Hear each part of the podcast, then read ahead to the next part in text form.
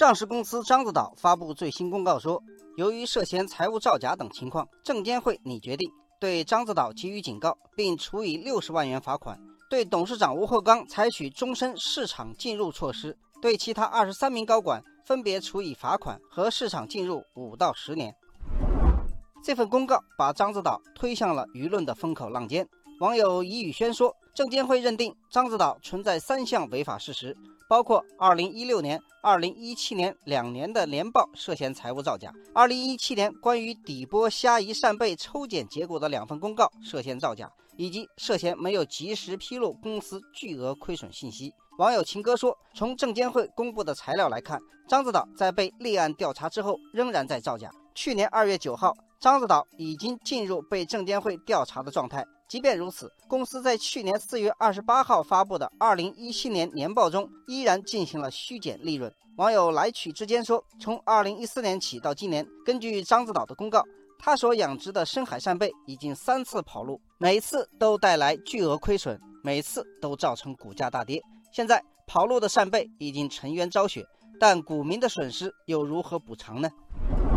在收到证监会处罚通知后，獐子岛昨天开盘大跌百分之七点三一，截至收盘，獐子岛报三点二九元，跌幅百分之三点八。网友季风说：“处罚有些轻了，能不能像美国处罚安然公司一样，直接破产退市，责任人进监狱呢？”网友南山说：“罚款六十万，终身市场禁入，已经是目前的顶格处罚了，剩下的事是司法的事，以及一系列的民事所偿。”网友北极星说。最新的财报显示，截至今年三月底，獐子岛还有普通股股东总数四万九千零五十人。鉴于公司已经被认定违规，凡是在二零一七年三月二十一号到二零一八年一月三十号期间买入獐子岛，并且截至二零一八年一月三十号仍然持股的投资者，都可以发起索赔。事实上，已经有律师在接针对獐子岛维权索赔的案件了。不过，对于证监会的处罚，獐子岛仍然准备申辩。獐子岛方面说，证监会发出的行政处罚及市场进入事先告知书，并不是最终处罚。公司现在正在准备申辩和听证。